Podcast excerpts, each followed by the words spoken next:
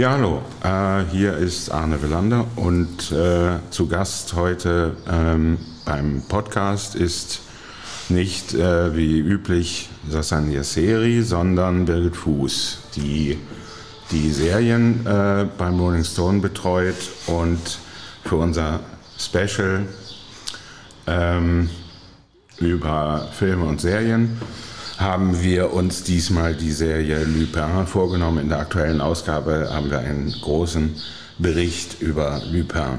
Sehr erfolgreich bei Netflix, jetzt die zweite Staffel, die die erste sogar noch übertrifft in der Popularität. Man sieht das bei, bei der Netflix-Rangliste immer zu. Birgit hat äh, ein Special äh, betreut, eines von zwei Specials äh, über Serien im Jahr. Ja, Birgit, ähm, ich fasse gleich äh, die Serie äh, Lupin äh, grob zusammen. Die allermeisten werden sie kennen. Äh, aber sag äh, vorher vielleicht, was das Entscheidende an dieser Serie ist. Ja, also hallo erstmal. Was mich, ähm, mich besonders begeistert hat an der Serie, und ich habe ja mal wieder sehr viele verschiedene Serien geguckt, von Horror über Familie bis zu Satire und so weiter. Was an Lupin für mich so schön war, ist, dass sie eigentlich fast altmodisch ist. Also ähm, sehr schöne Bilder, schöne Verwirrspiele, nicht so brutal und ähm, ja, einfach unglaublich unterhaltsam mhm. für mich. Ja, also es handelt äh, von einem nun Meisterdieb, kann man sagen, einer äh, Gestalt, die sich an Arsène Lupin, einem Meisterdetektiv in französischen Romanen 1905. Dieb. Meisterdieb. Nicht Detektiv. Ja, Man verwechselt es fast ja, immer leicht, weil es auch was Agentenhaftes Hercule hat. Poirot. Äh, jetzt weiß ich gerade den der Autor der Arsène Lupin Bücher nicht. Maurice Leblanc. Maurice Leblanc. Leblanc. Maurice Leblanc. 1905 hat er diese Reihe äh, erfunden und hat diesen nicht Detektiv, sondern äh, Meister Dieb erfunden. So, und ähm, nun gibt es eine, äh, die Figur äh, des As Assan, Assan Diop heißt er, Assan Diop. Also äh, da ist, ist natürlich der Anklang bei Asen Assan. Und dieser Assan, den sehen wir in der, in der früheren Ausgabe, nämlich als Kind. Sein Vater war ähm, äh, der Chauffeur äh, eines bei einem reichen äh, Franzosen. Und äh, der wurde des Diebstahls äh, beschuldigt, nämlich ähm, Diebstahl eines ähm, sehr kostbaren Colliers äh, wurde verhaftet, kam ins Gefängnis. Dort wurde ihm von einem äh, korrupten Polizeibeamten eine Verkürzung der Gefängnisstrafe äh, versprochen für, äh, dafür, dass er sich schuldig erklärt. Er war freilich nicht schuldig. Und der Sohn äh, die, die, des äh, Chauffeurs ist eben Assan, der dann, als äh, sein Vater sich in der Gefängniszelle erhängte, äh, ein, ein Weise war, hm, kam auf ein äh, Elite-Internat, finanziert von der Frau des Großindustriellen, die ein schlechtes Gewissen hatte, denn sie hat dem Vater eingeredet, dass er Hafterleichterung bekommen würde oder eine kurze Gefängnisstrafe und das war nicht so. Mittlerweile ist Hassan Diop äh, erwachsen geworden. Er hat auf, auf, dem Internat ein Mädchen kennengelernt. Das ist so sozusagen eine Lebensfreundschaft. Lebensmenschen, äh, haben sich etwa im Alter von 14, 15 Jahren kennengelernt. Er hat sie beschützt und äh, sie war, hat sich zunächst äh, verweigert, wollte nur Freundschaft, aber hat ihn dann doch geküsst. Jetzt sind wir also 15, 20 Jahre später. Die beiden waren zusammengekommen, sind jetzt aber nicht mehr äh, zusammen, was vor allem ähm, an der Unzuverlässigkeit Assans liegt. Jemand, der immer zu spät kommt, der äh, und bei dem man nicht genau weiß, was er eigentlich im Schilde führt. Sie weiß es auch nicht. Es sind raffinierte Trickdiebstähle, die oft einem höheren Ideal folgen, aber vor allem äh, versucht Assan seit Jahren diesen ähm, Großindustriellen, der äh, sein, seinem Vater so übel mitgespielt hat, ihn vorzuführen. Und alle Diebstähle und all, alles, was ähm, Lupin erzählt an, an raffinierten Beutezügen, genau ausgeklügelten Diebstählen, ähm, Farsen und Scharaden, das dient alles diesem einen Ziel, endlich diesen, diesen äh, korrupten äh, äh, Schurken nicht nur vorzuführen, sondern hinter Schloss und Riegel zu bringen. Dazu gehören natürlich Verkleidung äh, und Trickdiebstähle und äh, oder auch nur scheinbar Diebstähle, die gar keine sind. So, jetzt habe ich viel geredet. Nun bist du an der Reihe. Ja. Äh, du, du hast, hast ja schon gesagt, was das Faszinierende ist an der Serie, äh, die ähm, einerseits altmodisch ist, andererseits in der Gegenwart spielt. Es gibt den Bezug zu Arsène Lupin. Das, das gehört äh, auch zu, zum Anrührenden und, und Drolligen dieser Serie, dass der sehr erwachsene, große, wuchtige äh, Schauspieler Omar Sy äh, ganz und gar zum Kind wird, wenn er über die Arsène Lupin-Geschichten äh, spricht. Und er stellt auch diese Geschichten nach. Also die, die Tricks, Kniffe und Charaden sind äh, jeweils den Arsène Lupin-Geschichten entlehnt. Und wer die nicht kennt, äh, der wird vieles nicht verstehen, aber äh, Arsène verweist immer darauf. Und es gibt einen Polizeikommissariat, einen, einen kleinen Polizisten, der dem, äh, diesem korrupten äh, Kommissar unterstellt ist der diese Geschichten kennt und der auch erkannt hat, dass Assan eigentlich Arsène ist und äh, auch immer äh, Synonyme äh, verwendet oder, oder Namen aus den Geschichten und dass er auch die, äh, dass er äh, auch die Tricks nachstellt und, und Beutezüge. Ja. Wenn ich da gleich mal widersprechen darf, mhm. ich finde nicht, dass man die Geschichten nicht versteht. Ich zum Beispiel kannte diese Lupin-Romane auch nur dem Namen nach, sondern es ist ja auch Absicht. Das sind ja genau diese klassischen Verwirrspiele, dass irgendeine Situation passiert. Man denkt sich, was ist denn jetzt los? Wie konnte es denn so weit kommen? Und dann springt man drei Tage zurück und dann wird das alles aufgerollt, was passiert ist. Und man stellt fest, dieses eine Detail, wo man sich schon gewundert hatte, warum das jetzt überhaupt gezeigt wird, ist dann ganz entscheidend für den Verlauf der Geschichte. Ja. Und Natürlich ist es so, dass es, und das ist ja im Internet jetzt auch schon wieder passiert, dass ganz viele Logikfehler nachgewiesen wurden und so weiter. Ich fand das ähm, tatsächlich sehr gut gemacht und sehr unterhaltsam. Und was ich so schön fand, ist, Klar, es liegt ja diese klassische, auch ziemlich düstere Rachegeschichte drunter, eben, dass er schon als Teenager verwaist ist, weil seinem Vater so übel mitgespielt wurde. Aber gleichzeitig hat die Serie auch so was ganz Leichtes. Also man weiß ja immer, er wird immer davon kommen. Man weiß, Diop wird es irgendwie schaffen, dass er rauskommt, auch aus den unmöglichsten Situationen. Und ähm, ich habe das gern geguckt, aber ich gucke auch gern so Sachen wie, also es ist ja, tatsächlich wurde er ja oft verglichen mit James Bond, obwohl der natürlich ein Agent ist, aber einfach von dieser Leichtigkeit, mit der da Verbrechen begangen werden und mit der eben die unmöglichsten Situationen überstanden werden. Und genau diese Leichtigkeit, die der neue Bond ja auch nicht mehr hat, aber früher eben.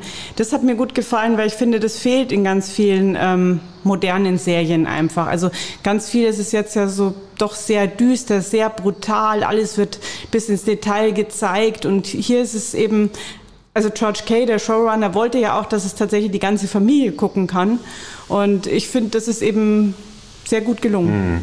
Hm. Ja, es erinnert an früh, frühere Caper-Movies aus den 60er Jahren, vor allem französischer Bauart, auch amerikanischer. Und es erinnert an die amerikanische Serie Alias, die vor 20 Jahren, glaube ich, gezeigt wurde.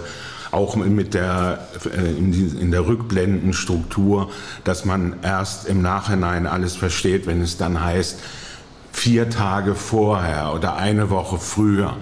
Und dann wird das aufgerollt, was man eben gesehen, was man nicht richtig begriffen hat. Und dann äh, sieht man die Hinweise, die man vorher nicht interpretieren konnte. Und, äh, und darin äh, liegt der Reiz zu sehen, wie es tatsächlich abgelaufen ist. Dazu gibt es ähm, gibt es äh, immer zu Verkleidungen. Das ist vielleicht das eine, das nicht recht glaubwürdig ist, denn man erkennt Oma Sü natürlich immer, auch wenn er sich falsche Bärte anklebt und äh, graumeliert in Erscheinung tritt und ähm, äh, Auch die Zähne funktionieren ja. nicht wirklich. Das, das stimmt Zähne. tatsächlich. Man, ja. Oma mhm. Sie, wenn ich das kurz mhm. sagen darf, ist ja auch 1,90 groß und ist eben ein Mann, der nicht unbedingt in der Menge untergehen kann. Ich ähm, weiß, dass das eigentlich ein Aspekt war, der George Kay sehr wichtig war, sozusagen zu zeigen, dass ähm, gerade, also Omasis Familie kommt ja aus dem Senegal, dass eben gerade die Migrantenkinder sozusagen in der Menge untergehen oft gar nicht wahrgenommen werden. Das kann schon sein. Also deswegen kommt er ja auch gerade in der Putzkolonne dann mal gut durch und so keiner guckt ihn an. Möglicherweise war es natürlich ein bisschen schwierig. Omasi, wir kennen ihn aus ziemlich beste Freunde, ist eben, ja, wie gesagt, eine imposante Person. Das funktioniert vielleicht bei Alias tatsächlich ein bisschen besser. Es ist lustig, dass du Alias erwähnst, weil das nämlich gerade auf Disney Plus läuft und ich gerade angefangen habe, das auch mhm. ähm, nochmal zu gucken. Alles noch einmal zu ja, sehen. Alle fünf Staffeln dachte ich, gucke ich nochmal an. Und es stimmt tatsächlich, da ist es auch mit diesen ganz vielen Verkleidungen ja die ganze Zeit so und ständig so, dass man nicht weiß, wer ist jetzt der Gute, wer ist der Böse. Und das ist auch was, was ich finde, was bei Lupin sehr schön ist, denn Grundsätzlich natürlich fühlt man ja sehr mit dem mit und möchte ja auch, dass er mit allem durchkommt.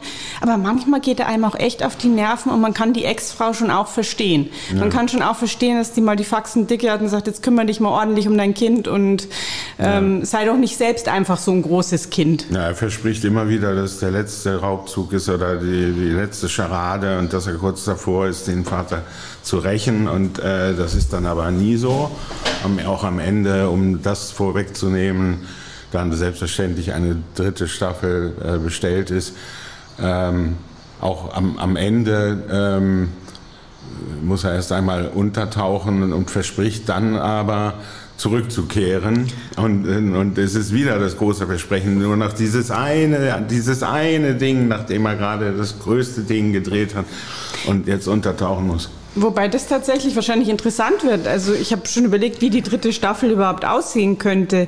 Ähm, weil im Prinzip dieser Rache-Feldzug-Spannungsbogen ist jetzt ja abgeschlossen. Und eigentlich kann Assange sich in Berlin, äh, in Paris auch nicht mehr sehen lassen. Mhm. Deswegen ist halt die Frage, wie könnte die dritte Staffel überhaupt Na, Er kehrt zurück in Le Havre, da, da spielt schon einiges äh, der zweiten Staffel oder nach Südfrankreich. Ne? Aber äh, sie, ähm, sie haben sich schon an den Ort begeben, der für Arsène Lupin äh, berühmt ist, äh, wo lauter Doppelgänger mit dem Cape und dem äh, Zylinder herumlaufen. Ich weiß nicht, wie dieser Ort heißt, aber der spielt, äh, hat, spielt hier eine gewichtige Rolle, äh, weil ähm, da die Verehrer äh, hinpilgern. Und es gibt auch eine Arsène Lupin-Vereinigung. Deutschland ähm, ist ja nicht so bekannt wie auch Phantomas nicht, obwohl es viele Filme und sogar Serien gab.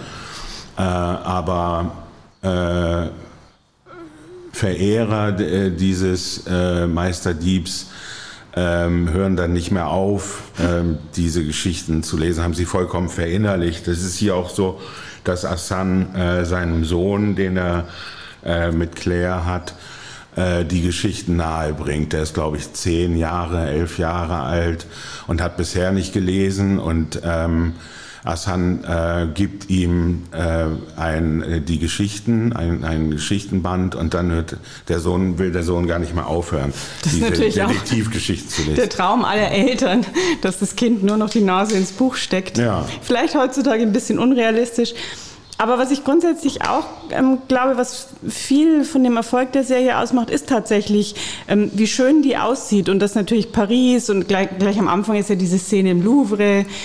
Das gerade in dieser Zeit jetzt, wo die meisten ja doch das Reisen vermissen, wenn da mitgenommen wird in so ein Frankreich, das auch wenn natürlich immer wieder Rassismus angedeutet wird und die korrupte Polizei und so weiter, man trotzdem in so ein Frankreich geführt wird, das ja sehr, sehr schön aussieht. Ich glaube, das hat vielleicht ein bisschen, natürlich nicht so wie bei Emily in Paris, aber hat doch auch ein bisschen was damit zu tun, warum die Serie so erfolgreich ist und ja auch in Amerika so erfolgreich, was ja für eine französische Serie wirklich erstaunlich ist. Ja, die da meist äh, selten wahrgenommen werden und äh, nicht so erfolgreich sind, dass etwa amerikanische Journale und auch äh, der, äh, die amerikanische Ausgabe des Rolling Stone so ausführlich darüber berichten, ähm, wie, ähm, wie man in unserem Special der äh, Juli-Ausgabe nachlesen kann. Da haben wir einen Text der amerikanischen Ausgabe über Lupin äh, gebracht. Deshalb sprechen wir jetzt übrigens äh, über, über Lupin. Ja, Oma ja. Sie, wenn ich das noch ergänzen darf, ist ja inzwischen auch tatsächlich nach Los Angeles gezogen Aha. mit seiner Familie. Also der ähm, mhm. versucht es jetzt da. Und es ist, es ist Wen es interessiert, es gibt ein paar sehr nette Talkshow-Auftritte auch von ihm. Also er hat tatsächlich auch diesen Schalk im Nacken, wie er ihn da eben auch in dieser Serie spielt. Also mhm. er ist schon eine ideale Besetzung. Das finde ich, sollte man auch unbedingt nochmal rausstellen. Ich finde, Natürlich nimmt man ihm nicht alle Verkleidungen so ab, aber er spielt es mit so viel Freude und ich, hab, ich finde, man guckt ihm einfach gern zu, ja. wenn er das alles macht. Und ja. auch die Kampfszenen, die sind so, die sind ja irgendwie fast nett. Und ich finde eben inmitten all dieser anderen krassen Serien, die es jetzt gibt, ist es einfach so eine Serie zum Zurücklehnen und zum sich drüber freuen. Und ja, ja es ist wahrscheinlich auch Eskapismus. Ja, sicher, aber hier gibt es eben nicht Mord und Totschlag. Es ist äh es ist nostalgisch, es ist, äh, es ist raffiniert, es hat eine Leichtigkeit. Dass aber dieser schwere Mann äh, eine solche Leichtigkeit hat, das ist eben das, das Merkwürdige oder das, das Besondere an Anomasy, mhm. dass, ähm, äh, dass der eigentlich schwerfällig ist. Er hat einen Freund, den er schon aus dem Internat kennt und äh, der, der ist eigentlich die Wühlmaus und der, der sitzt, ist aber der ist äh, Antiquitätenverkäufer, hat seinen kleinen Laden und der, der weiß alles. Äh, neben Claire ist er derjenige, der, äh, der Assan am besten kennt und der auch die äh, Ware verkauft sozusagen. Ne? Ist eine Art Hehler, aber eigentlich ist er, ist er also ein, ein Archivar, der ähm, in der Etage oberhalb seines Geschäfts immer am Schreibtisch sitzt und mit, mit, äh, mit, der, mit der Lupe und alles begutachtet und der, der, der, den, äh, der den ähm, der die Juwelen oder die, die äh, Kostbarkeiten äh, ver, vertickt und, und, verkauft und, und bewertet. Ne? Also ist auch ein, ein Freundschaftsfilm. Einerseits die mhm. Freundschaft mit Claire, andererseits die, die äh, Freundschaft mit, mit dem alten äh, Schulkameraden. Ne? Und es wird in Rückblenden immer wieder gezeigt, wie das alles dazu kam, wie sie, wie sie auf der Schule agiert haben und dass sie dort auch schon die, die Tricks gemacht haben. Ne? Also etwa in, in das äh, Labyrinth äh, der Metro hinabgestiegen und da auf Nebenwegen mit, mit einer eigentlich geheimen ähm, Karte äh, von, von den Katakomben ähm, äh, Fluchtwege erkundet haben, die ihnen jetzt in der Gegenwart 15, 20 Jahre später äh, zugutekommen. Ja, ähm, Lesen Sie also in der Juli-Ausgabe, die jetzt veröffentlicht ist, alles über Lupin.